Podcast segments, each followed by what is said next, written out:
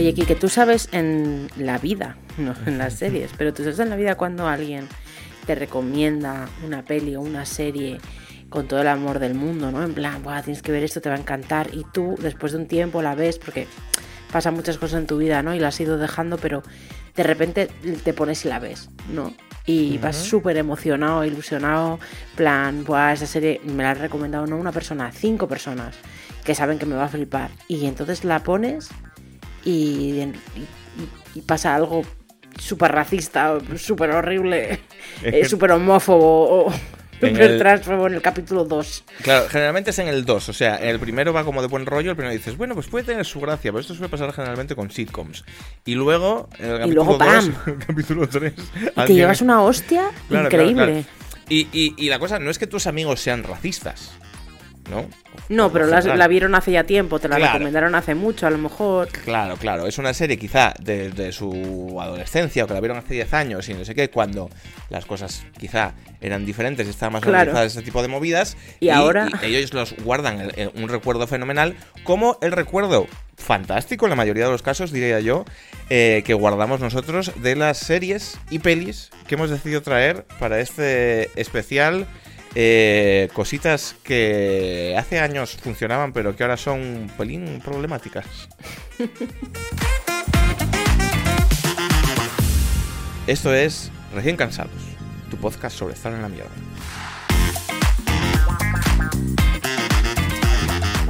Bueno, esto es un temazo porque eh, pasa un montón, o sea, haciendo como un poco la vista atrás eh, sin ir demasiado lejos, además ya salen un montón de, opciones y cada uno hemos traído nuestra pequeña lista de ejemplitos. Eh, y luego además hemos preguntado en, el, chat que tenemos eh, con, la gente que nos apoya en Splendid y, también tenemos alguna cosa que decir por su parte. Así que luego al final del programa lo, sacaremos. Pero yo antes de comenzar con la lista, este sí, amigos, eh, amigas, amigues, este es un programa tipo lista, ya sabéis, estos que nos gusta hacer de vez en cuando, desgranando cositas que, hemos traído cada uno y tal. Pero a mí me gusta la... Eh, me quiero detener primero un poco en la reflexión esta del principio. Porque yo, mientras estamos haciendo esta intro, estaba pensando todo el rato en It's Always Sunny en Filadelfia. It's Always Sunny en Filadelfia es una serie que está muy bien, que es muy graciosa, que a mí me habían recomendado con pasión.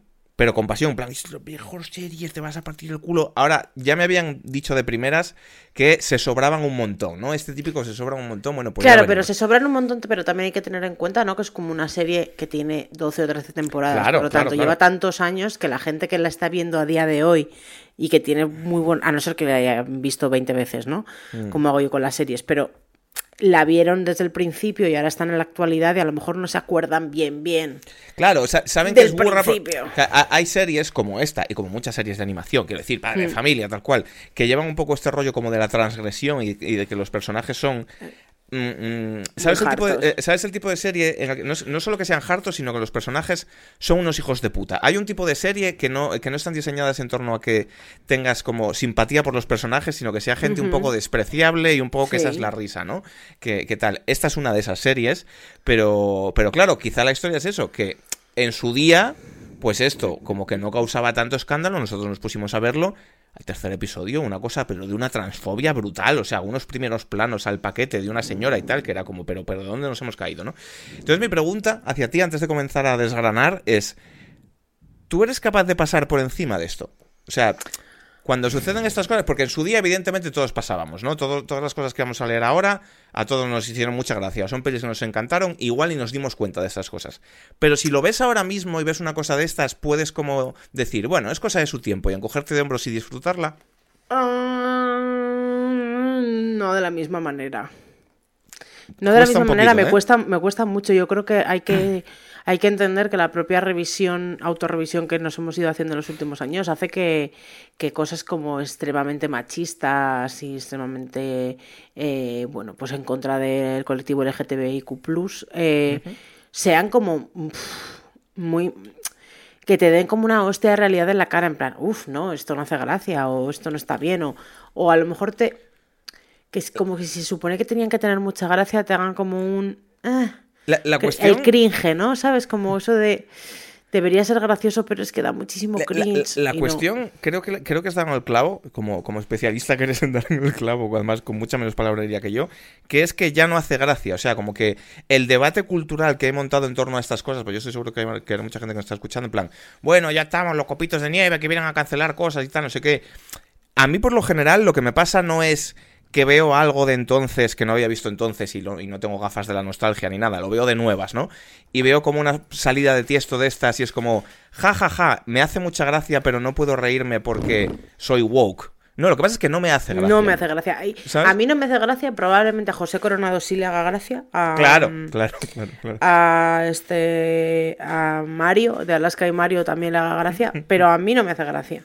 Claro, sí, sí, sí. y esa gente es la que tiene el problema, ¿no? Porque, porque realmente son gilipollas, básicamente. Y, voy más allá. No puedo hacer experimento porque no puedo viajar al pasado, pero que, yo con esto no me quiero pintar como un paradigma de, perfección ni nada. Probablemente en su día sí me hubieran hecho gracia, como demuestran todas, todas estas series que, que yo voy a sacar. Pero porque probablemente hace 15 años yo tuviera un punto de homofobia que ahora no tengo, como teníamos todos, porque eran otros tiempos, estábamos educados como estábamos educados, y nos parecían normales ciertas cosas que desde luego no son normales. Por ejemplo, quiero decir, ¿sabes? Entonces, los típicos chistes de que Joey y Chandler se despertasen abrazaditos y se mirasen y dijeran, oh cielos, ¿sabes? Y como reírte en plan, jaja, son gays.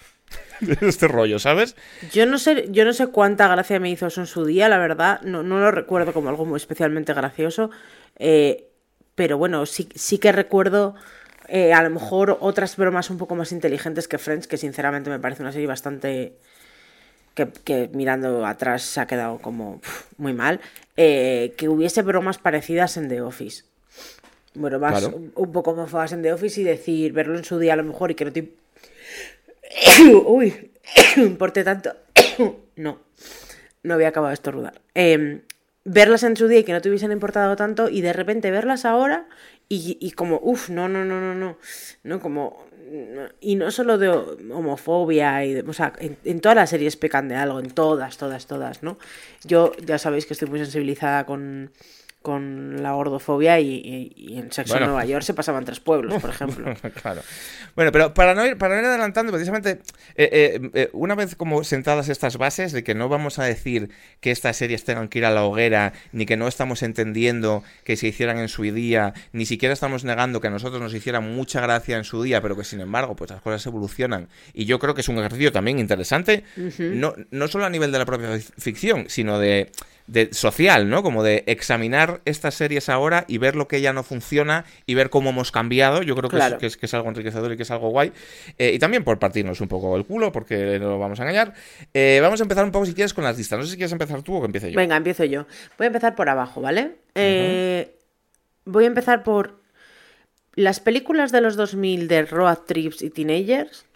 Muy específicamente, alguien lo puso en el chat, pero ya lo había pensado porque hace poco he visto un TikTok sobre esto.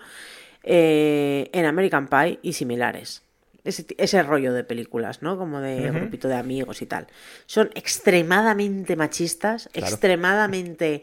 Eh, cosifican a la mujer constantemente.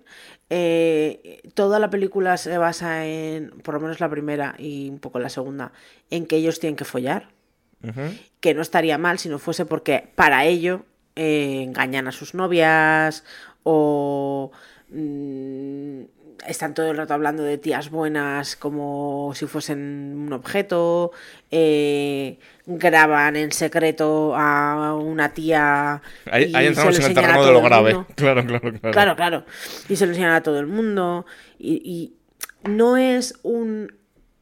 Eh, esto también lo decían en el chat, ¿no? O, si no lo decían, lo digo yo. Eh, no es un teenagers salidos eh, hecho bien, ¿no? Como puede ser una serie como Sex Education. O, super salidos, ¿no? O comedias de este... ¿Super salidos era la de McLovin?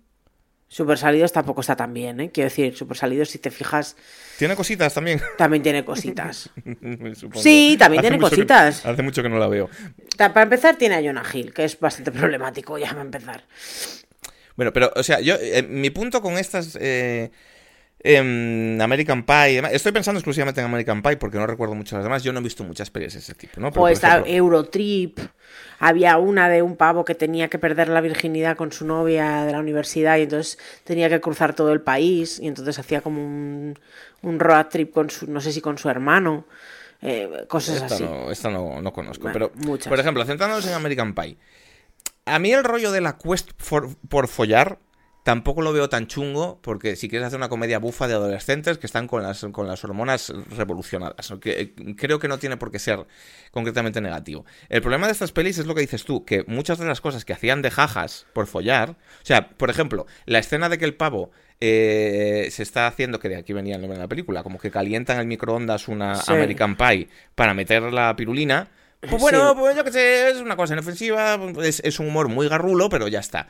El problema es lo que dices tú de, jaja, vamos a grabar a una chorba por un agujero del vestuario y vamos a verlo en toda la clase. Pues ya son comportamientos que hoy en día no es que sean censurables, sino ilegales directamente, ¿sabes? Aunque por otro lado, decir que estas pelis, vistas ahora desde luego, pero yo creo que en su día también, tenían también como un punto de patetismo de ellos, ¿no? Realmente. Yo creo que. Mm, o sea, tampoco les pintaban como unos super jefazos. Eran, eran un poco ridículos ellos también, ¿no? No, era un grupo como muy variadito que tenía ahí, o sea, chavales de todo tipo, que algunos eran más losers y otros menos. O sea, yo creo que era un poco mezcla porque tenía que haber un poco de todo. Eran todos, por supuesto, blancos. Había un judío para hmm. hacer un poquito de diversificación, que también es una cosa bastante errónea que está en mi lista, en plan, solo gente blanca. Hmm. Ya es mal. Em, que puedo también entender un poco un pueblecito pequeño de de Wisconsin. De, Valhalla, si fuera, o sea, fuera de Valhalla, yo no lo entiendo, quiero no, decir. No, quiero decir, en mi y menos en Estados Unidos. no, en mi, pueblo de, en mi pueblo de Estados Unidos no había negros. No había, había dos familias. Ya, pues son Dos familias con dos hijos cada uno, quiero decir, había cuatro negros. En mi instituto había tres negros, o sea. Quiero decir, no es tan raro en el... además es que American Pie está grabado en el lago Michigan. Hmm. Es, es, es, Midwest, ¿no? Es Midwest, es como al norte de Illinois, entonces es Michigan. Entonces, em, me puedo creer que es en un pueblo muy pequeño, así como una cosa pequeñina, haya mm, muy poca gente. Pero bueno, que el, caso no es ese, el caso es que en esa época eran todas igual, ¿sabes? Y en, las, de, y las de miedos había un negro, era para morir. Y, ya y, las que estaban ambientadas. En, Pero por supuesto, asiáticos no. O sea. Mm, a lo mejor algún secundario que estaba por ahí y tal. No sé, era como muy... A mí en su día me hacía mucha gracia, yo tenía la banda sonora que me flipaba y, he visto American Pie, American Pie 2 un millón de veces y eran películas que realmente me, me, me molaban mucho, ¿no? O sea, como que me llenaban un montón en su día, pero las pienso ahora, para empezar me acuerdo de la mitad, pero las pienso ahora y solo puedo a mi cabeza solo se viene como la imagen de tías en tetas, sujetadores, tetas como así muy operadas. Este rollo em, como Girls Gone Wild. Cosificación de la mujer todo el rato, como que las tías tienen que estar buenísimas. No sé, toda, la, toda la película era así. Yo estoy recordando una cosa concreta de esta peli que, me está pareciendo lo más creepy de todo, que es el personaje de la madre de Stifler. Bueno. Que era una, una MILF ¿no? ahí descubrí yo el término MILF, ¿no? Que aquí decía madre que me, follaría. Sí. Eh, claro, estos eran unos chavales de instituto, teenagers. 18. Eh, claro, eran menores de edad. 18, 19 sería. Y había un rollo, o, bueno, no sé si un rollo sugerido o, sin sugerir, de que la madre de uno de ellos era ninfómana y se acababa follando a uno de ellos. a, ¿Cómo se llamaba? Mierda. Eh, a, cualquiera, al que sea, quiero decir, a, la, a la cárcel. ¿sabes? O sea, no, no, no, no, claramente, había un caso de, de sexo con menores de edad. Sí, sí, sí, claro. Había un poco de asalto jiji, porque claro, además como era eh, una mujer con un chaval, pues esto la peli lo retrataba como de guapísimo, lo mejor que te puede pasar, claro, de puta madre, que esto es un tropo de la ficción muy jodido también, ¿eh? ¿Sabes? De, que cuando una señora se follaba a un niño era como, ¡guau, de puta madre! Qué ¿Sabes? Y también como esa visión de niños salidos, ¿no? De adolescentes salidos, que qué buena está tu madre. Hmm. Que también ha pasado en otros lados. Es como, bueno, relaja, ¿sabes? es una señora. Y tú eres menor de edad, probablemente. eran otros tiempos. No por supuesto, no eran menores de edad, tendrían como 30 años cuando grababan. Ah, bueno, los actores sí, pero los personajes no. Pero quiero decir que, gracias a Dios, eran otros tiempos. No es como si Telecinco no hubiera hecho una serie sobre una señora triscándose a un adolescente el verano pasado. Bueno. Es verdad que eh, luego, gracias a todas estas películas, hicieron una película que para mí fue como maravillosa, increíble y, y fascinante, que era no es otra estúpida película americana, que es estas spoof movies que son como todo de coña, em, como Scary Movie, pero de pero solo de películas de, teenagers, y era, era bastante, bastante graciosa. Salía, sale Capitán América, eh, Chris Evans eh, como el protagonista, y bueno, como el chico así como protagonista. Y, yo me meaba siempre que la veía. Pero bueno, era un poco lo mismo, ¿eh? También eran como tías buenas y... Hicieron Spanish Movie, esto se llegó a trasladar aquí, ¿no? Y hubo como una especie de Scary Movie, pero que se, con, escenas de, yo qué sé, de Torrente y... los otros... Los otros y tal, sí, sí, sí, está bueno. Sería, para verla. Mira, hablando de eh, situaciones de jaja, pederastia, qué divertido... Ok. Yo tengo que hablar de una, de una película que me jode un montón hablar de esta peli, porque esta peli no es que me haga gracia. Esta peli yo la tengo como un rinconcito especial en el corazón. Es una peli que me calienta mucho el alma y que me gusta mucho ver. Me parece como. Mm, de estas pelis de familiares de Hollywood de los 80, creo que es de los 80, 80 o tempranos 90, como que tocaron una fibra especial, eh, una especie de, solo en casa, ¿sabes? Pelis como, como, como, que son icónicas y tal. Yo estoy hmm. hablando de Big. Big es una peli de Tom Hanks, para quien no la haya visto.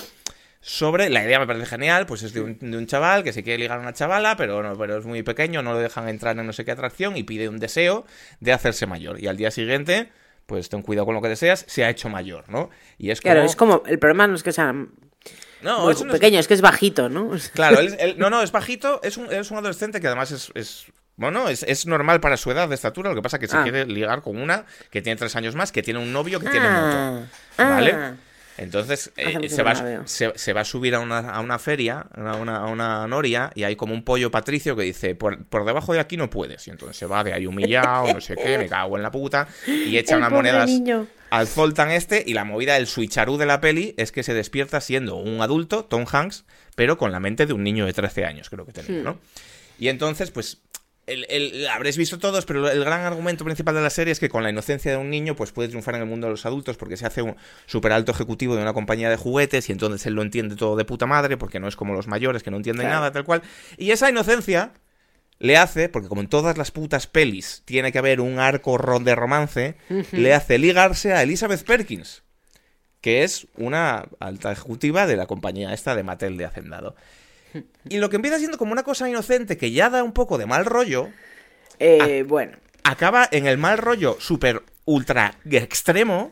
Porque ella está como puseando para que se, para follar, ¿no? Todo el claro, claro. como, oye, ¿qué pasa? Que con lo mío, ¿sabes? Hay, una escena un poco encantadora en ese sentido, porque ella es. Mm, eh, eh, ella sufre como una conversión de ella es como una tiburona de las finanzas, mentalidad de tiburao, y gracias a conocerle a él, pues como que aprecia las cosas buenas de la vida, ¿no? Y, vuelve un poco a ser su niña interior. Entonces hay una escena que es ella como con el rollo de citas que llevan los adultos un poco impersonal y tal, se le está mm. intentando llevar a su casa para chuscárselo, pero él solo quiere saltar en la cama elástica y no sé qué, y ella se lo acaba pasando mejor y descubriendo que al final está más guapo no estar obsesionado con el sexo, ¿no? Eso está bien.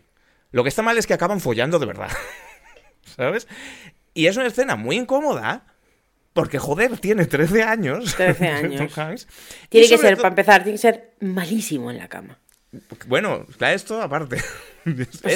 es, el peor polvo de su vida. un terreno en el que no quiero entrar. No quiero entrar en ese terreno. No lo sé, no lo quiero evaluar, pero sé que lo que sucede al día siguiente es todavía peor, Mireia. Porque yo no sé si tú te acuerdas de este momento, pero claro, él cuando empieza en la empresa de juguetes es un niño grande literal.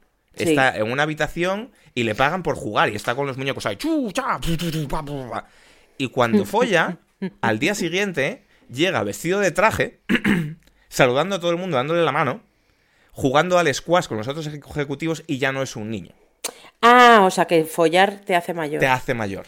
Y es el rollo ese como casposo de llevar al chaval a putas a los 18 para que se haga un hombre, pero, pero, pero hecho como wholesome. Y es como, no es nada wholesome. la, moraleja, la moraleja es que si follas, eh, pues, que, pues dejarás de jugar con muñecos, ¿sabes? Sí, sí, sí. O sea, es una cosa muy, muy sórdida porque está todo contado de una manera como, como amable y bonita.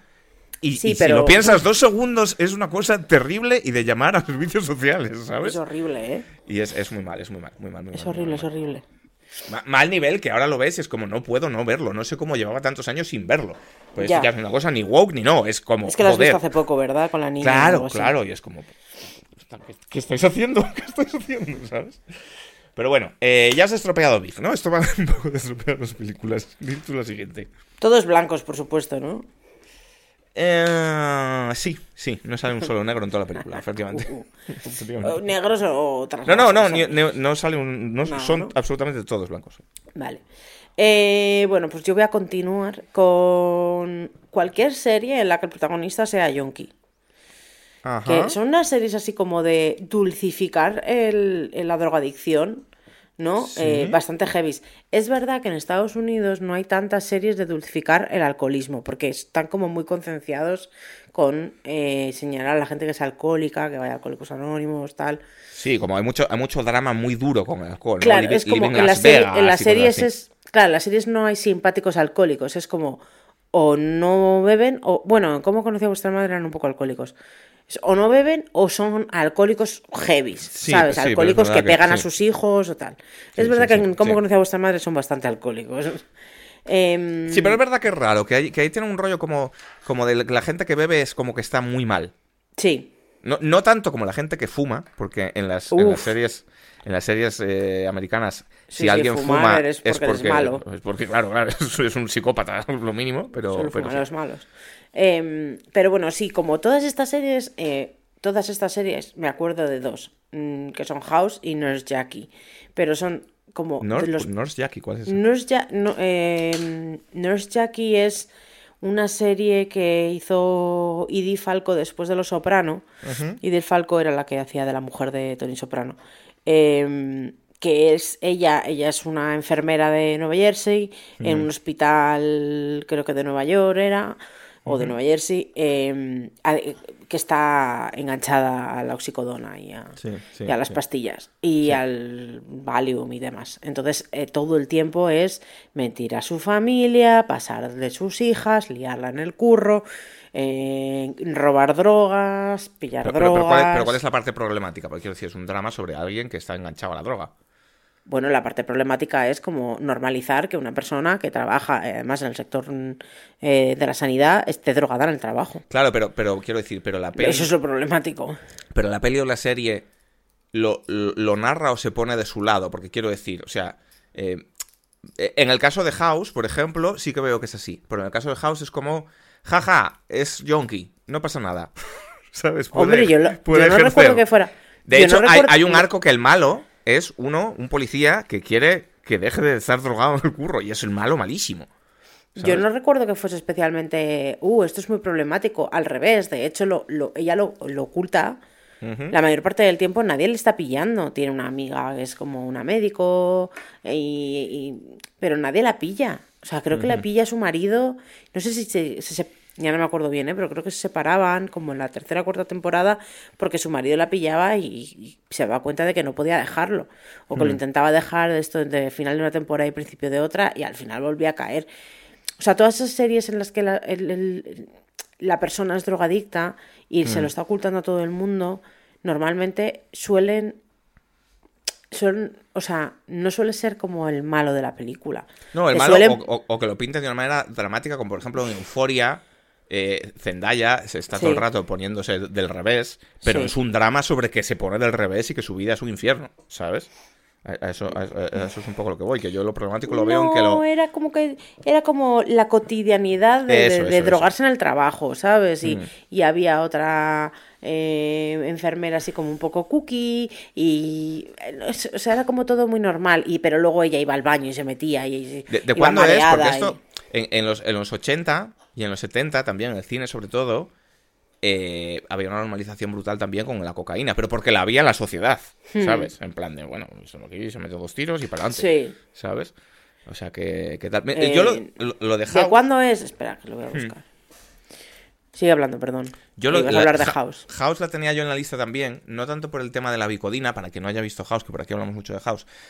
Es una serie sobre un médico genial eh, que, que, es como el Sherlock Holmes de la medicina, pero que... O sea, el punto de giro de la serie es que ¿Qué prefieres? ¿Un médico simpático que te cure mal o un médico que te cure aunque sea un gilipollas? ¿no? Y esta es un poco la, idea de la serie. House es ese médico que te va a curar porque va a encontrar la enfermedad que nadie encuentra, pero que te va a tratar muy mal, ¿no? Y, que tiene un rollo como de honestidad brutal y siempre va con la verdad por delante y no sé qué tal cual. Y, entre todas esas cosas que tiene como de lo que te decía antes, ¿no? De serie que va sobre gente que no es tan buena gente, pero que son como antihéroes, aunque House en el fondo yo, siempre he defendido que House en el fondo es un buen tío, ¿no? Tiene como una nobleza especial, lo que pasa que, que, es un cabronazo. Eh, una de las cosas que tiene como de simpático cabronazo es que es un putero totalmente mm, confirmado, sí. que lo sabe todo el mundo, que todo el mundo es como, House, ¿dónde está? Ah, no, es que se fue de putas. No, es que eh, está en su casa con unas putas. Es que se ha deprimido, está en un hotel con... Siempre está con putas. Fatal, y es como, ¿eh? Y es como, jaja, qué divertido. Y es como muy divertido, ¿cómo que? O sea, de, de, hecho muchas veces salen las putas en la serie, en plan de a una que se la estaba follando la ha traído aquí porque eh, es de la República Checa y tiene un, enfermo que solo habla ese idioma y entonces lo usa para traducir, o una masajista que también es puta, o... Sí, sí, sí. Y, eso, es como, como un gracejo de, la prostitución, ¿no? que, es, que es realmente muy incómodo. No lo había pensado, pero es verdad que es que ocurre, vamos, que tú hace poco has estado como viendo la Muchino y era todo el rato. Todo el rato, todo el rato. Y, y quiero decir, no solo que lo haga, sino que todos los personajes lo saben y es como si fuera que aparcan doble fila. Es como una cosa que hace mal, pero ay, ¿cómo es, no? ¿Cómo es? Que está de putas otra vez. ¿Sabes? Como, como si fuera que come muchas hamburguesas. Como me, no sé, tío. ¿Sabes? E, esa, esa, esa vibra había con, con, con, con los puteros en, en los early 2000, yo creo que no, ¿no? Mm, no, pero House, es de los early 2000. Sí, 2004, vale. 2006. Nurse Jackie es del 2009, 2009-2015, es un poquito más, más moderna. Y es cuando empezó a shiftear un poco el, ese rollo de que solo los protagonistas de la serie eran hombres. Hmm a ser alguna mujer, la protagonista. Mm. Y la verdad es que la serie está guay, ¿eh? O sea, a mí, me encantaba. Eh... Hombre, House está cerca de ser mi serie favorita, la he visto claro, más, sin duda. Pero que, que, es verdad que ahora, ¿sabes? Pensándolo mm. bien, es como. Joder. Sí, sí. qué necesidad, ¿sabes? Que bueno, pues yo qué sé, es verdad que es verdad que en Euforia, pues Zendaya también es drogadicta, pero bueno, que es que también es adolescente, es como es otra no, hombre, historia. Que, que, que, se no tiene que ir a trabajar y ser responsable y, tratar a otros pacientes y... Y que se pueden enseñar cosas jodidas en una película sin ponerte del lado de esa cosa jodida, quiero decir. Claro. La, lista de Sidler es una peli muy dura, pero no pero porque te tiene que mostrar el nazismo, no lo está justificando, ¿sabes? Entonces, el problema de esto es la normalización. Ya te digo, con el tema de las putas era normalización absoluta. Eh, yo tengo por aquí 24. ¿Por qué era problemática 24? ¿Por qué no era problemática 24? O sea, por esto que hablamos, o sea, eh, recuerdo perfectamente que a mí nunca me gustó esa serie, la odiaba. No la veía, entonces no, te sé decir por qué era problemática, porque no la vi. A, mí, me, parecía súper poco interesante. a mí me gustaba bastante. 24, para, quien no la conozca, la serie está de Jack Bauer, interpretada por Kiefer Sutherland, era una serie sobre un agente de la CIA. Creo que era de la CIA. No era de la CIA, era como de una unidad inventada de sus era un agente antiterrorista. Entonces, la movida es que en cada temporada de la serie estaba narrada en 24 capítulos, porque era de aquello, eran 24, las series eran así de largas, 24 capítulos de una hora. Y eran 24, horas. 24 horas de tiempo real. O sea, una temporada era minuto a minuto lo que estaba pasando ese día de Jack Bauer, desde que se levantaba y echaba un pis hasta era que un puto, Era un puto coñazo. O sea, no, o sea, si alguien nos acuerda, eh, eh, yo recuerdo perfectamente como que ponían, porque estas eran las series que de cuando 4 empezó, que se volvieron mm. locos y eran todos series en 4. Y entonces era como que partían la pantalla en 4 y, así, y ponían un reloj de pip. claro, porque era todo tiempo real, entonces si estaba... Entonces te enseñaban cuatro imágenes diferentes y hacían zoom a otra. Era ridícula. O sea, era una serie completamente ridícula. El, el, recurso estaba bien porque no había elipsis ni nada y porque, porque si estaba sucediendo algo precisamente en, en varios sitios... O sea, la cuestión es que estaba rodada en, tiempo real porque el ritmo era absolutamente frenético, porque todo eran, en plan, Jack Bauer se levantaba y encontraban un aviso de bomba y iban a volar el estadio de los Yankees con 800.000 personas dentro y dentro estaba el Papa y estaba Bambi y estaban los planos del arca de Noé y estaba todo y entonces él lo tenía que solucionar a toda polla, ¿no? y era una serie de acción frenética, como digo, que básicamente se trataba de vulnerar la Convención de Ginebra, todo el tipo de legalidad sobre eh, trato a, detenidos y tal, de una manera súper campechana que nadie se cuestionaba, porque como Jack Bauer tenía mazo prisa, porque tenía mucha prisa, tío, o sea, en plan, tenía mazo prisa, pues llegaba ahí un, un secuestrador, que siempre eran árabes o no sé qué, y le cogía y le metía en una habitación y le clavaba un destornillador en la rodilla con un, ¿sabes? Pero dime, Kike, con un desparpajo. ¿Cómo resolvían la necesidad de meter un arco em, de historia de amor en una serie que va de 24 horas de un día? No me acuerdo, o sea, la cosa es que entre, entre temporadas y temporadas había elipsis a veces de meses.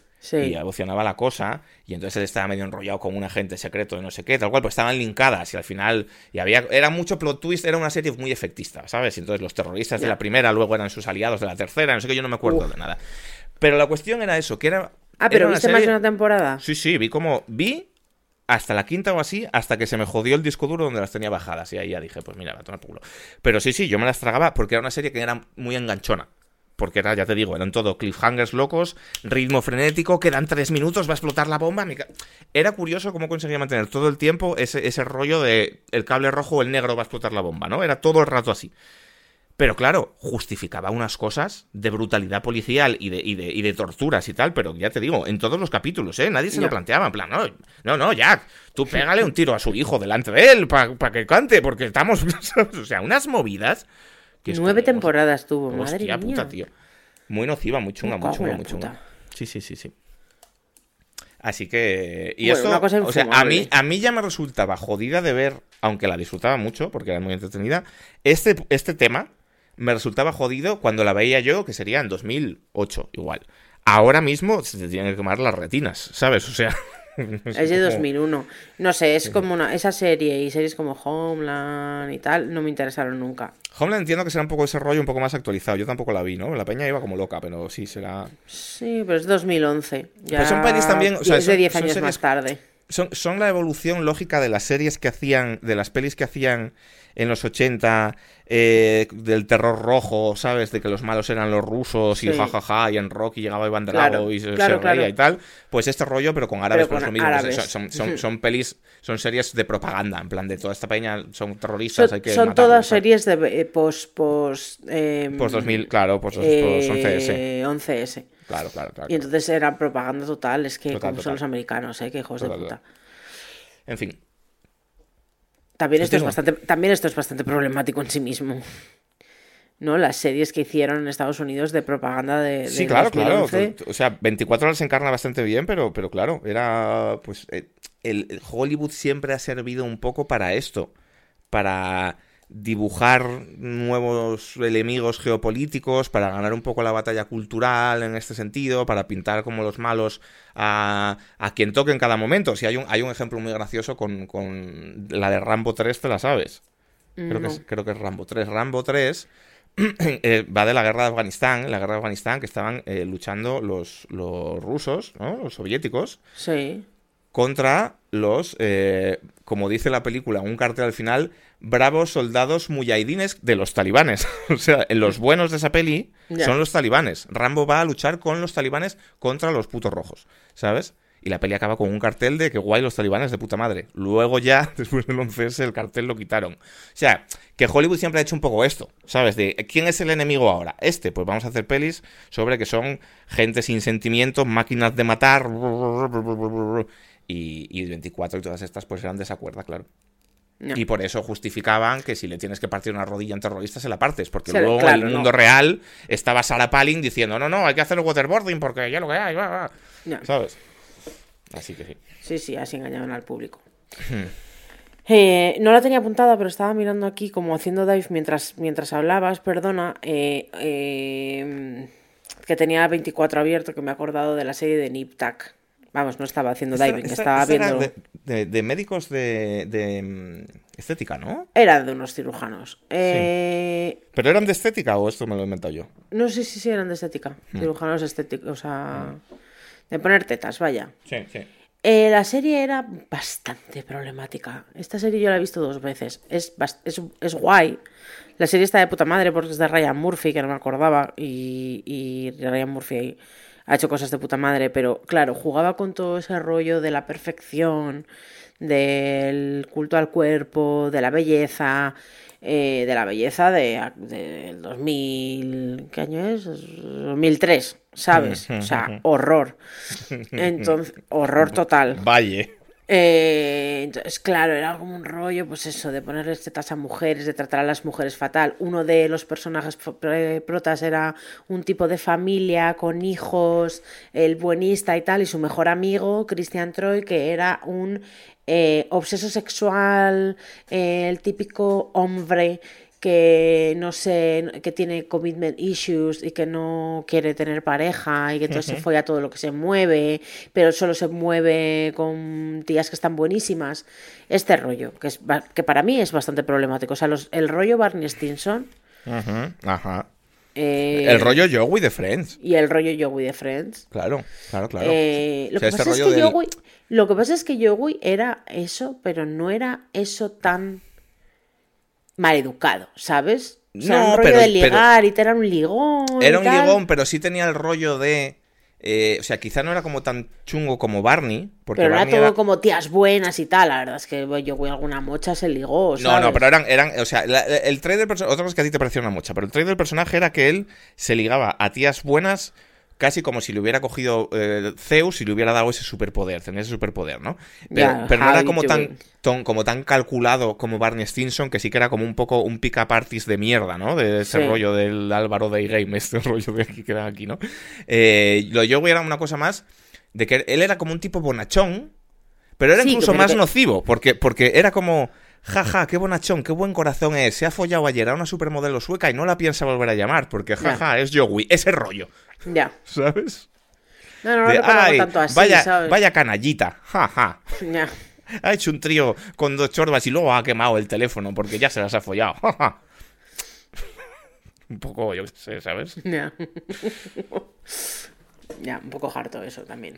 Sí, sí, sí. No lo había pensado así, la verdad. Pero no me parece, pero era como una cosa más natural mm, suya, ¿no? Que Barney al final se descubría que, que era todo pose, ¿sabes? Que era como el rollo de en el colegio, en el instituto le hacían bullying, entonces, pues esa típica historia americana, ¿no? De superación, de voy a cambiar y le voy a demostrar a todo el mundo que soy el mejor, entonces había hecho del mundo de las finanzas y y tenía ese rollo como de follar y tal, y era muy problemático por, porque eh, en fin. Porque era extremadamente misógino, y porque ya digo que, para ligar tenía como, como, pues eso, como un pick como, claro, claro, tenía como, como, como eh, estrategias, efectivamente, estrategias de mierda basadas en, engañarlas, básicamente, ¿sabes? Yo tenía, yo lo tenía, a mí me gustaba mucho esa serie y yo me compré, eh, la última vez que estuve en Estados Unidos, me compré el libro que tenía Barney en la serie, Lo, lo publicaron. Era un libro, un, en plan un libretillo de mierda y, y, lo tenía por ahí, no sé, no sé si lo tendrá pues en unas cajas o no. Impresionante documento. una, cosa una cosa tremendamente asquerosa, o sea, eh, en su día me pudo hacer cierta gracia, pero claro, ¿en qué día? En 2006. Pero porque esas cosas, mira, esto lo hablé yo el otro día en un stream, es que esas cosas en su día hacían gracia. En, en mis tiempos en la universidad, esto no es de ninguna serie, es de la realidad, pero en mis tiempos en la universidad, la realidad.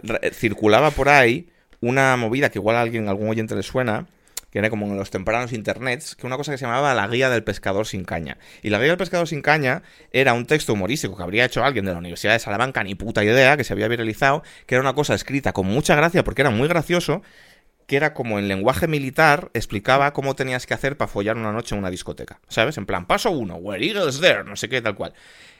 Y era muy gracioso, pero todo, el, el pozo de todo era, eres un señor tienes que follar, eh, tu objetivo es emborrachar alguna para que se deje y, si, y luego ya al día siguiente quemas el teléfono y ya está porque ha subido el roscómetro. Si se acerca a su amiga la gorda, la tienes que emborrachar más para que desaparezca y no sé qué. Y todo era este rollo, ¿sabes? O sea, de mm, como aquello que dijo el Chocas aquella vez de, ¡guau! Cogerte a una borracha y no sé qué, que la peña se, hizo de cruces porque era una barbaridad. Pero es que en, en, los, 90 eso era lo hace no tanto, hace no tanto eh, y menos. Claro, claro. Y menos que los 90. Hace no tanto esto era una normalidad. Lo que pasa es que ahora sí que se ha criticado mucho y lo de drogar a las chicas en las discotecas y tal, y, ya parece que...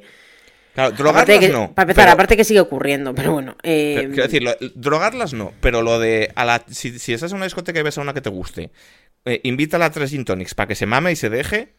Esto era el ABC de vaya, o sea, ¿sabes? Y por supuesto que esto escrito gracioso, pues te reías porque era como te habían educado, que esto era lo normal. Sí, sí, sí. ¿Sabes? Entonces el playbook de Barney era un poco este rollo. De, oh, vamos para allá, tú te pones traje, entonces la cuentas que no sé qué, les decimos que somos primos, era engañarlas para follártelas, básicamente, no tenía más. Y era, jodidillo, sí. Lo de, lo de Joey era una cosa un poco más inocente pero no dejaba de ser.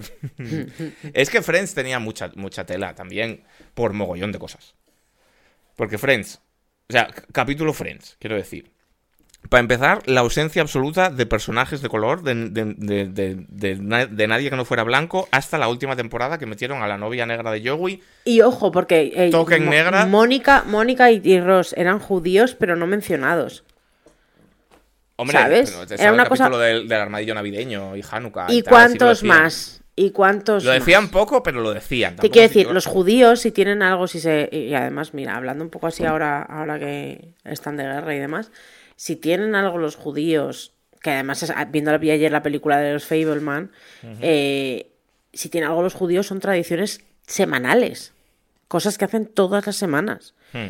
Los sábados no pueden utilizar. Eh, aparatos a lo mejor no eran súper, súper, súper judíos, pero los judíos normalmente hacen sábado, hacen cena el, viernes, noche. El, rollo, de hecho, el rollo de la serie es que Ross sí que quería como mantener las tradiciones, pero que se las quería transmitir a su hijo, pero que a los demás se las sudaban y no sé qué, de ahí lo del armadillo navideño y tal. el capítulo en el que le explica a él lo de las velas y todo el rollo, me acuerdo perfectamente. Pero es el, o sea, es el único capítulo en tropecientas temporadas y poco, y poco más en el que se demuestra que son una familia judía. O sea, más allá de, la, de Hanukkah en Navidad, mm. em, que además Hanukkah no es en Navidad, Hanukkah es antes de Navidad, pero bueno, eh, es como lo único, lo único que, que se menciona. O sea, como que ser judío en la televisión americana no ha sido algo bien visto o que se pudiese comentar como de forma normal o hablar de ello como la realidad que es, ¿no? Con sus traducciones y sus cosas hasta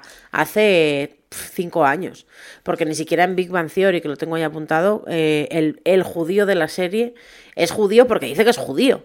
Sí, porque antes solo salían como en, papeles además como caricaturizados, en plan un judío que es contable. Empezaron siendo empezaron siendo como el, personaje, mm, lo que ahora o hace unos años era el amigo negro o el amigo asiático.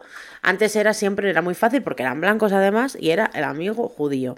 Pero no se hablaba de sus traits judíos reales en ningún momento. Y además era muy, casi siempre era el personaje al que le hacían bullying, el típico, o sea, pues eso, caracterizado como una persona alta, delgada, la que, de las que, de la que se ríen, eh, que no tiene. En la peli de James Fableman era esto también. Pasaba, pasaba, eso también. Bueno, pasaba eh, eso, pero que, las, pero en las series, en las pelis más antiguas, pero no te enseñaban a esa persona luego en su casa eh, el viernes por la noche haciendo una cena con toda su familia muy concreta y los rezos y tal, oyendo a... Sí, es algo que tampoco interesaba mucho. Claro. Y, Friends era un poco esto, que, era un trade que, como podían haber dicho que eran holandeses, pero que era una serie sobre unos amigos blancos con sus cosas de blancos y punto, en la que no salía nadie de, otra ascendencia para nada. Era una serie en la que la, gordofobia era absolutamente rampante. No hay un solo flashback en el que no salga Mónica bailando con su fat suit comiendo donuts. Bueno, hay como tres, ¿no? O cuatro en toda la serie siempre, Siempre es este rollo, siempre, siempre, siempre, siempre. Eh, y, la, y, su obsesión con estar delgada y el, personaje de Brad Pitt lo mismo y tal y cual. Eh, lo que hemos comentado del tema de, de, ligar y tal, que también era chunguillo. El cómo... El personaje de Ross. problemático, muy problemático. Claro, en plan de como eh, exnovio celoso, controlador, eh, chunguísimo, muy mal. Tenía muchas, muchas cosas, Friends, muy jodidas, realmente. Era una serie bastante, bastante em, homófoba también en muchos puntos, como, como ese chiste que hemos dicho antes de tal, o como el chiste de el capítulo del bolso para hombres, era transfoba porque el padre de Chandler. Mm, claro, uh, en ningún momento le llamaron la madre de Chandler, siempre fue el padre de Chandler. y cuando salió era estaba traumatizado porque no, tenía relación con, su padre por ello. Bueno. Y luego resultaba ser que era. O sea, de hecho no se hablaba, ¿no? ¿Cuándo se empieza a hablar del padre de Chandler? Cuando le tienen que invitar a la boda. Antes no. No recuerdo muy bien. Él, él lo cuenta alguna vez que a él no le gusta acción de gracias porque es el día en el que se enteró que estaba liado con el mozo de, la casita de la piscina, que le decía lo de más pollo, señorito Chendel. Además, que era como filipino o algo así, entonces el chiste es como doblemente homófobo y racista. Sí, sí.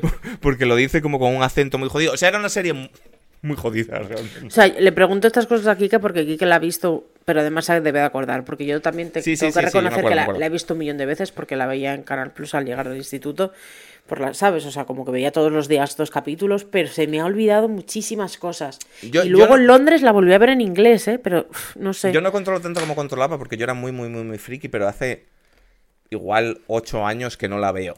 Que no, me he visto algún episodio suelto, pero que no la veo de darle una vuelta. Pero yo igual le he dado 15 vueltas, ¿sabes? Y me sabía todos los diálogos.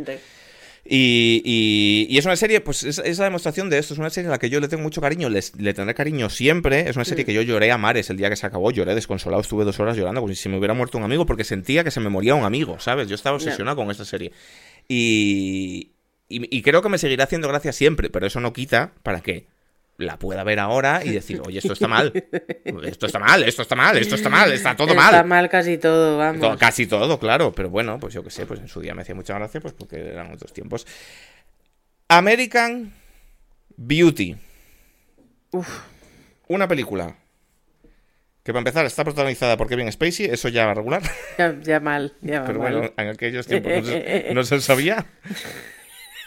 ¿Qué trata? Sobre un padre de familia que está hasta la polla de todo y está hasta la polla de su trabajo y te vende un rollo como existencialista, de que hay que escapar. Es un poco como... Eh, eh, eh, American Beauty es un poco como el club de la lucha mm, para... Para señores... Para señores que van al Ikea. ¿Sabes? Para señores que ya no están para peleas, pero, pero que vende como ese mismo derrotismo barra uh, antisistema, pero como raro, de Buah, vaya mierda a escurrar, no sé qué. Lo que tienes que hacer para sentirte joven es dos puntos.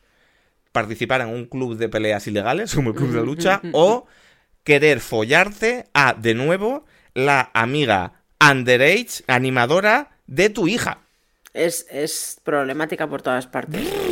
O sea, es como la descripción perfecta de lo que es em, la crisis de los, de los 40 de, de, la generación de nuestros padres. O sea, cuando. Cuando.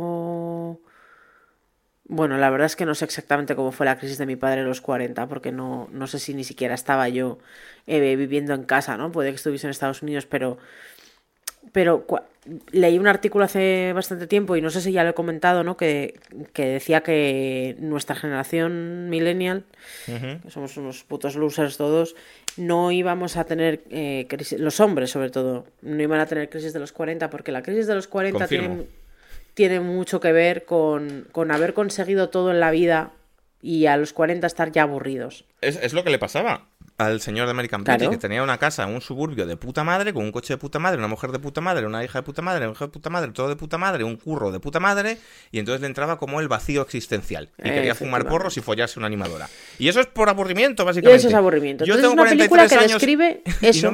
Yo tengo 43 años y no me aburro desde el año 2003. ¿sabes? Entonces, claro, y a mí no me puede pasar esto, porque yo necesito pagar las facturas y llegar a fin de mes. No me puedo comprar un deportivo, pues no tengo dinero. No me puede dar por, querer fallarme una animadora porque no estoy pa' hostias. O sea, no estoy pa' hostias. Y estoy muy de acuerdo con este artículo, claro que sí, sí, sí. Esto es gente que dice, pues, ¿y ahora qué hago? He llegado a la mitad de mi vida y ya lo tengo todo. ¿Qué hago con el resto? ¿Leer el semanal?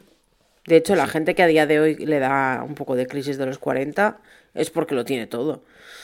Claro, pero te puede dar crisis de los 40 y querer comprarte un Maserati, pero querer follarte a una niña de 15 años y que te lo vendan, acuérdate, con esta escena de la caída de los de los, pétalos de rosa sobre Mena Subari, no sé qué, que es como, oye, tío, Pero si la gente quiere escuchar la realidad, la realidad es que la crisis de, las crisis así que, que, os entran a algunos hombres, ¿no? Que les entran a los hombres, eh, tienen que ver por varios motivos. Trabajan, trabajan mucho en este caso, ¿no? Lo que le pasaba a este tío es que además es que lo, lo, la vi hace bastante tiempo, pero me acuerdo bien, ¿no? Lo describía bien. Él trabajaba mucho. Su mujer pasaba de él. Tenía una hija ya adolescente, que mm. también sudaba de él. Em, porque es adolescente, obviamente, ¿qué esperas? La hija, la mujer tenía un flirt con un pavo que vendía colchones. La mujer tenía un flirt con otro tío. ¿Por qué? No, con un tío que, vendía casas, sí. Pero por, pero ¿por qué? Porque él se había centrado en ganar dinero y se mm. había eh, descentrado en lo que era su familia. La mujer estaba hasta el coño, probablemente, de estar todo el día sola. En no, la mujer también trabajaba porque ella también era real estater. Eh, de hacer su vida y que su marido sudara de ella y no le tocara nunca y no mm. le quisiera comer el coño de vez en cuando.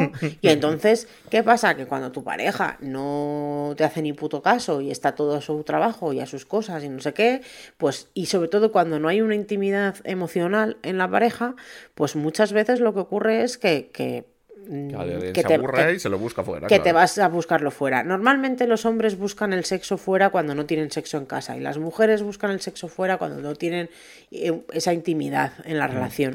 Mm. Y, entonces, bueno, pues al, final lo, que pasa es eso, que esa señora se iba con otro y este se daba cuenta de que en su casa nadie le quería, pero nadie le quería porque él mismo se lo había buscado, quiero decir, era un gilipollas. Y porque, no, no, y porque, y porque esto sucedía antes, o sea, quiero decir, él se daba cuenta de esto, pero la peli empieza con él ya mm, antes de que pasase todo esto, eh, eh, él no empezaba a fumar porros y a obsesionarse con una cheerleader como respuesta a que su mujer le dejara y no sé qué. No, no, Era él el que empezaba a, decir, bueno, pues mm, cansé, cansé y me voy a volver gilipollas. Y, es una peli que se vendía todo esto como con un rollo de cierto romanticismo. Porque es que en, el cine el rollo de las lolitas siempre ha tenido, siempre ha sido un poco como asqueroso. De todas maneras, es el, rollo ese de los pétalos y tal era siempre su imaginación, era la imaginación de este asqueroso señor. Pero, llega intentando ligarse a la amiga de su hija de 16 años, que, era la amiga, que la, amiga, la mira, le miraba como, uff, tu padre, qué asco. No, pero luego, pero luego la amiga se infatúa con él, le da un rollo. Sí, porque también tiene problemas en casa y no sé qué, y están a punto de follar. Y él en ese momento se da cuenta de lo que está haciendo y dice, mira, ves, ves para casa, toma un petit suisse y ves para casa. Gracias a Dios. Luego cuando el padre, o sea, como que la película avanza, ¿no? Y él, él empieza a hacer eh, pesas. Eh, y como suda de todo, fuma porros, hace pesas y la hija se echa al novio de la, de la cámara. ya estamos destripando toda la película, tampoco vamos a contar más. Bueno, destripando, quiero decir, es una película que tiene ya como 25 años. Es que ya vas a contar el final. prácticamente. Pero bueno, la cuestión, lo importante es que al final no llegan a, hacerlo, hmm. Pero la peli muestra la, la, ensoñación con un adolescente como algo romántico o underground o de salirse del sistema y es como, no, no, es algo de salir del sistema y entrar en el módulo 3 de Alcalameco, ¿sabes? o sea, punto, pelota. Eh, dime tú, a mí me quedan dos. A mí me queda una, pero, que, pero estamos eh, llegando a la hora. Entonces yo, quería proponer dos cosas. Si quieres, decimos una, una cada uno más. O si no, de, hablamos de las que nos han dicho en el, en el chat, porque creo que hay ejemplos bastante buenos. No sé si tú recuerdas. Si, si, nos pasamos de la hora, es que las, son, son importantes, las dos que tengo yo son muy importantes. Ah, sí, pues venga, cuéntalas tú, las mías no son una chorrada. a ver, pero este tampoco quiero que no cuentes las tuyas. A ver, puedo comentar las tuyas también, como he hecho con esta. Bueno, a ver.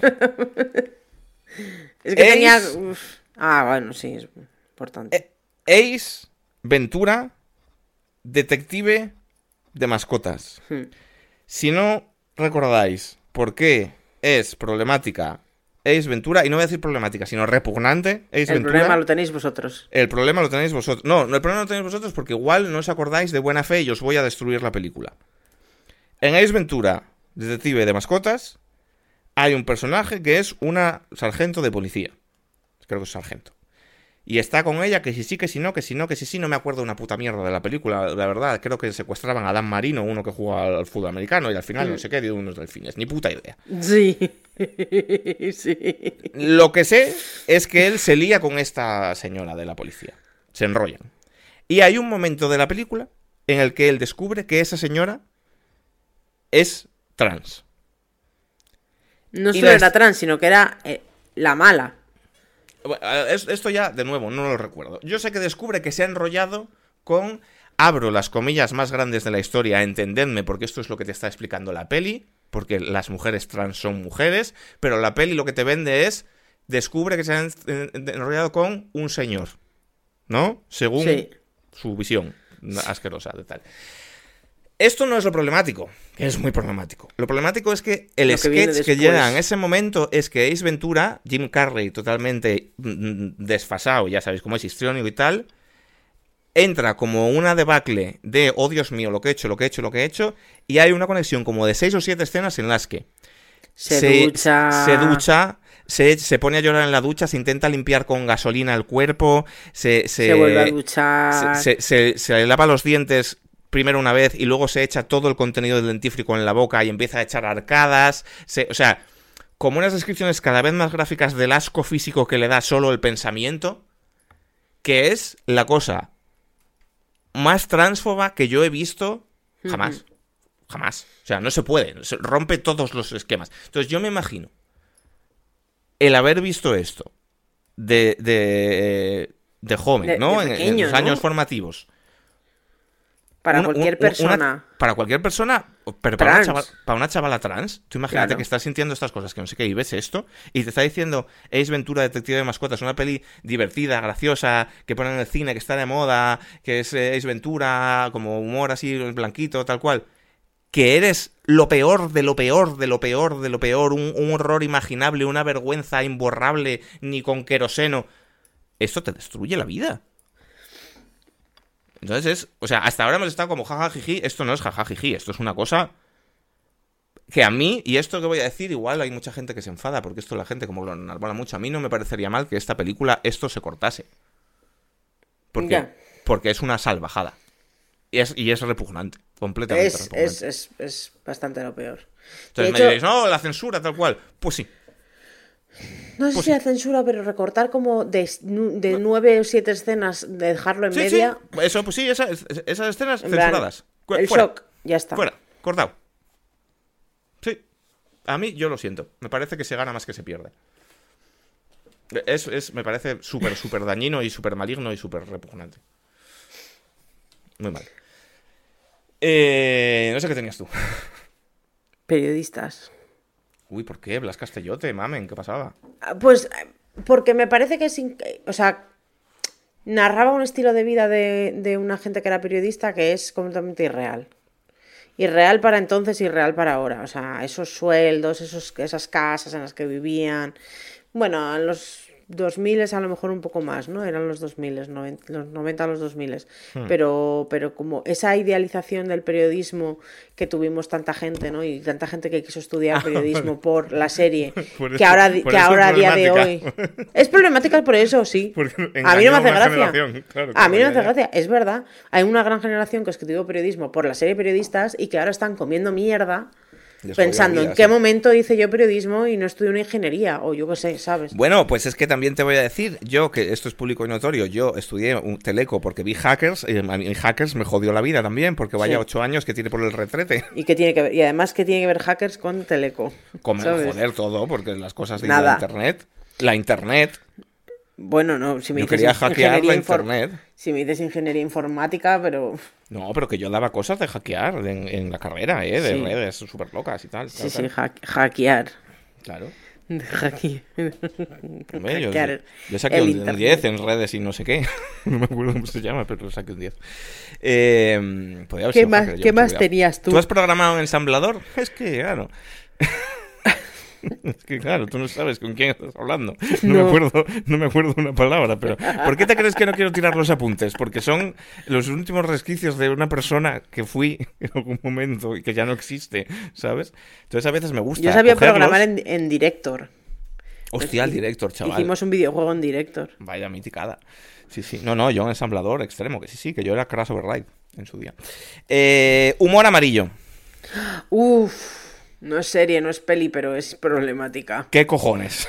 O sea, ¿qué cojones? Quiero decir, para empezar el nombre, Humor Amarillo, no me jodas. O sea, humor Amarillo, para quien no lo sepa, para quien no conozca la serie, aunque creo que, ah. creo que volvió hace poco por Netflix, por, una cosa de Ibai o no sé qué hostias, pero Humor Amarillo era una... En los eh, albores de Telecinco, que los albores de Telecinco en España eran la jungla más absoluta, porque era todo tetas y racismo. Hmm.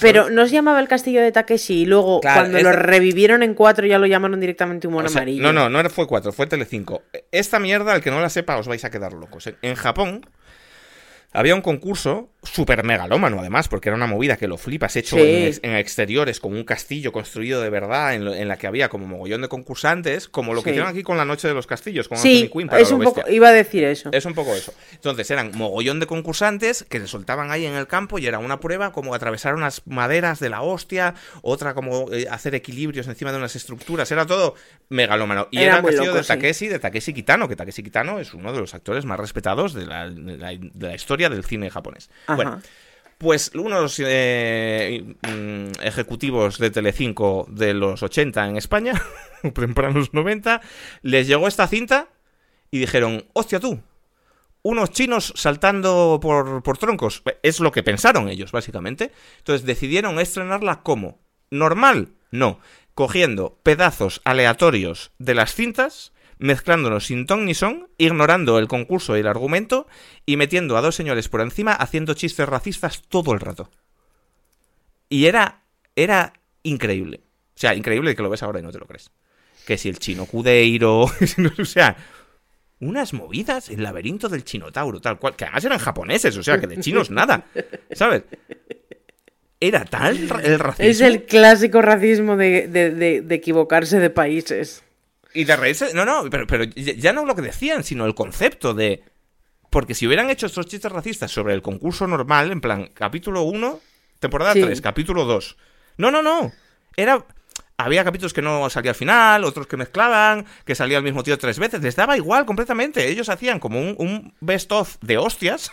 las hostias más tochas. Este fue el original, ¿no? O sea, el primero que pusieron. Luego lo repitieron en cuatro, lo volvieron a hacer con, los, con, con partes más modernas y es verdad que casi siempre te sacaban como el inicio cuando salían todos y luego el final, con los que llegaban al final, a la final. Entre cinco ni el final, ni hostias, nada, nada, nada. Las hamburguesas, no sé qué, a veces ves el castillo, pero por medio. lo vi alguna vez, o sea, no lo vi, ¿sabes? Sé que existía, pero nunca lo pillaba, no sabía qué horario tenía. Alguna vez lo pillé en la tele, pero no, no lo veía, ¿vale? era muy pequeña, además, yo. Cuando, era, eh, cuando, cuando lo echaban, esto era All the Rage. Cuando yo lo veía, era lo máximo, ¿sabes? Esto y el pressing catch, lo máximo. Que el pressing catch era parecido al desfase. Pero es como, como, o sea, fíjate cómo eran de otros tiempos, ¿eh? Tú imagínate que pasase esto ahora. Que cojan un programa japonés, lo troceen y empiezan a hacer chistes de chinos por encima. Loquísimo, loquísimo. Voy a buscar de qué, cuándo fue. Humor amarillo original, además. Sería el 92. Fun, Takeshi yo. Sí, sí. No sé, no sé cuándo. Es, viejito, ¿eh? Las imágenes así sí, sí, antiguas. Claro, aquí lo dieron en, principios de los 90. El concurso original igual era. Claro, el concurso original igual era del 84. ¿Sabes? Ah, ni puta idea. A saber, salía del Takeshi bastante joven, vestido de samurái. Muy loco. Que es verdad que el concurso tenía, tenía su punto o sea, era como muy megalómano, pero tenía su punto risible, porque había algunos diseños de, marionetas y tal que eran un poco de coña, ¿sabes? Pero no me jodas, tío. Madre mía. Y no sé qué nos quedaba de la gente. Eh, pues mira, lo voy a sacar. Para que lo sepa todo el mundo. Que cuando estáis en el chat, eh, hablamos de cosas. De cosas de todo tipo. Pero hacemos preguntas cuando vamos a grabar el programa para que la gente pueda poner sus opiniones. Y entonces eh, la gente me dijo Lost. Lost, ¿por qué? No sé. Lost. Hombre, en Lost, yo lo pensaba antes que en Lost está el caso del, del, personaje drogadicto de Buenry, ¿no? Ah, bueno, claro, Charlie habrá muchas, habrá muchas cosas, ¿eh? en realidad. Si lo piensas, yo creo que si te pones a pensarlo, seguro que hay muchas cositas. Yo no recuerdo nada luego, luego el, ¿eh? el, protagonista, por ejemplo, que era un plasta, tío, siempre quería ser el jefe.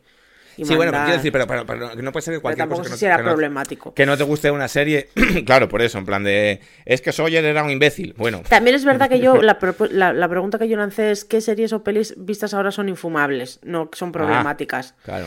Entonces, claro, la gente puso, por supuesto, Friends y, y alguien puso, eh, el otro día intentamos ver Loca Academia de Policía y fue un error. Y es verdad que Loca Academia de Policía yo la he vuelto a ver así Hombre. relativamente de hace poco y...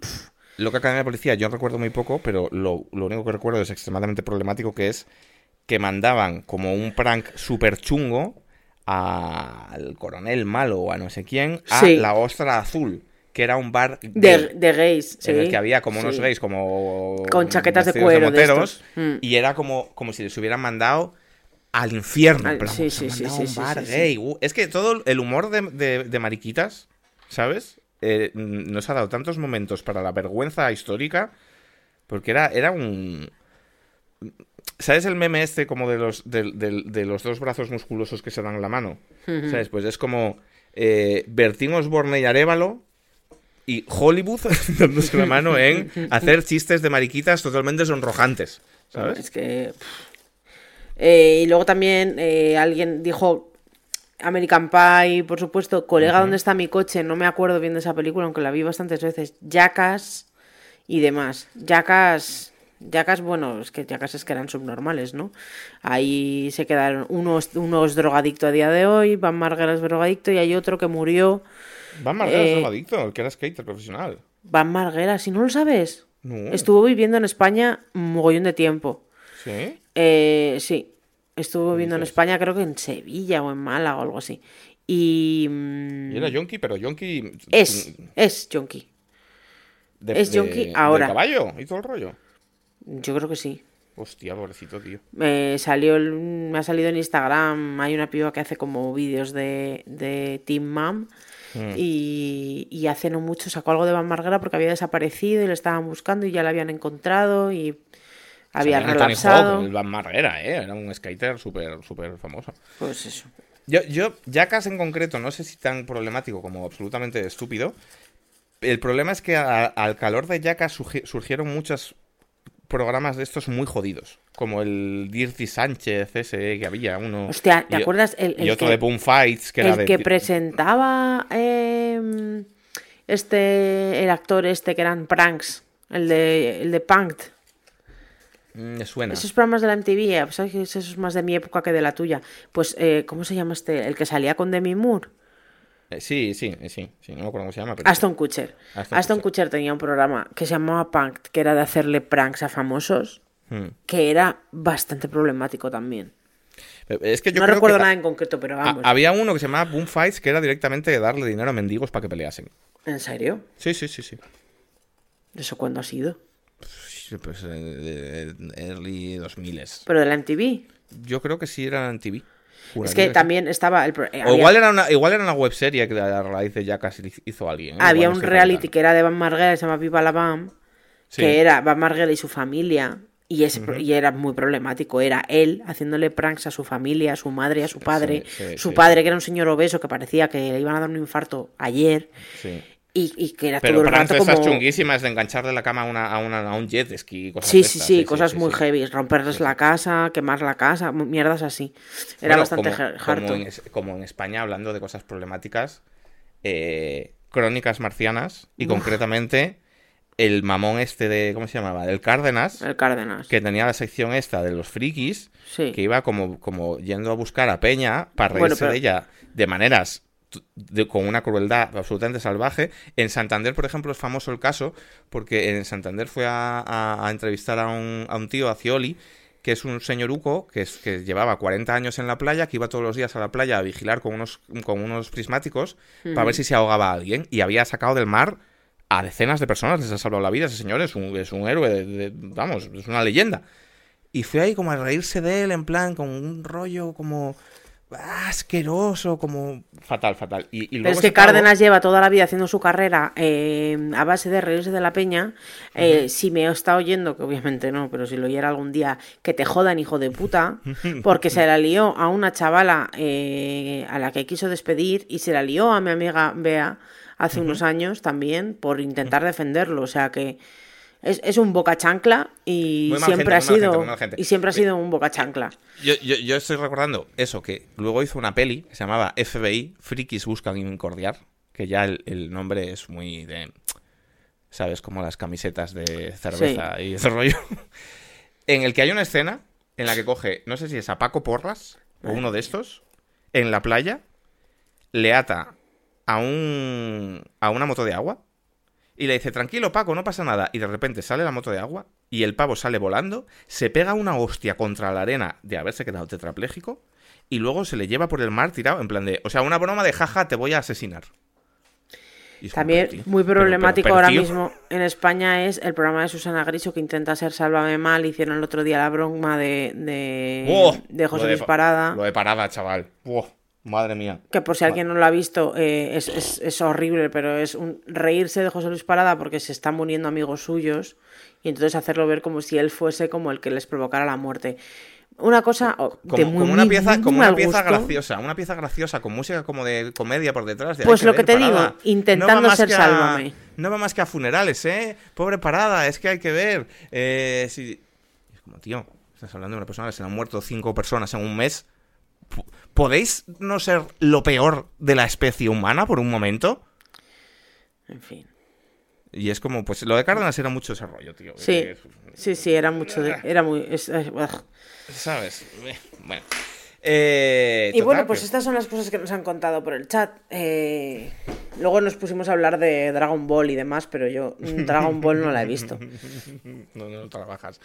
Eh, bueno, evidentemente Hay muchísimas más, muchísimas, muchísimas, muchísimas más de las que nos estamos eh, dejando en el tintero. Podéis escribirlas en el Instagram, en el TikTok, podéis entrar en las redes de Recién Cansados y dejarnos vuestros comentarios siempre que queráis. Yo me imagino que la mayoría ya, ya estáis eh, siguiéndonos en redes, pero si no lo hacéis, pues que seguro que no, porque tenemos más oyentes que gente que nos sigue en Instagram, por lo que sea. Así que apuntarse, apuntarse, apuntarse. Bueno, porque no podremos conseguir que nos den deals de marcas si no nos seguís todos. Instagram no mola, lo que mola es TikTok. Ahora, Claro, tú lo dices porque como eres un TikToker famoso. ¿Yo ahora soy un TikToker famoso? Gracias a repostear los vídeos de recién cansados, nos han subido tres seguidores en dos ah, días. pues ya está. Eh, pues nada, Peñi, que mm, nos vemos la semana que viene, ¿no? Eh, espero que sí, la verdad. Vamos a ver si es verdad, vamos a ver si es verdad. Eh, que hemos tenido, lo sentimos, ¿eh? hemos tenido problemillas para... Estamos teniendo un poco de problemilla para grabar esta segunda temporada, pero ya queremos pillar la velocidad de, de crucero. Ya tenemos un día mm, decidido que yo creo que funciona con todo y qué tal y en principio que no es el de hoy porque es, domingo, que no es el de hoy estamos grabando domingo, son las once y media claro eh, lo hemos dejado por el último momento, pero es que, eh, por supuesto, la vida nos pasa por encima, pero es que en concreto, ahora mismo, Enrique, por si no lo, ya lo hemos dicho, ¿no? Tiene un Twitch mm. por las noches, está teniendo ahora mismo, está trabajando en dos sitios, y yo no estoy trabajando en dos sitios, pero estoy trabajando como en dos sitios, porque mi trabajo se ha duplicado. Entonces... Tenemos cada uno dos trabajos y dos niños. Exacto. Así que es un poco difícil. Y los niños que están dando guerrilla, ¿eh? Hoy les ha costado dormirse. Pero bueno, en fin, se les quiere igual. Así que nada, esto es eh, lo que hay que hacer para, sobrevivir. Así que recordad que si queréis que no tengamos tanto agobio, eh, suscribíos todos en masa eh, y dejadnos y apoyadnos en Splendid para que podamos hacernos millonarios y podamos vivir de hacer un podcast y ya está. Eh, gente, nos vemos la semana que viene. un besito. Hasta luego.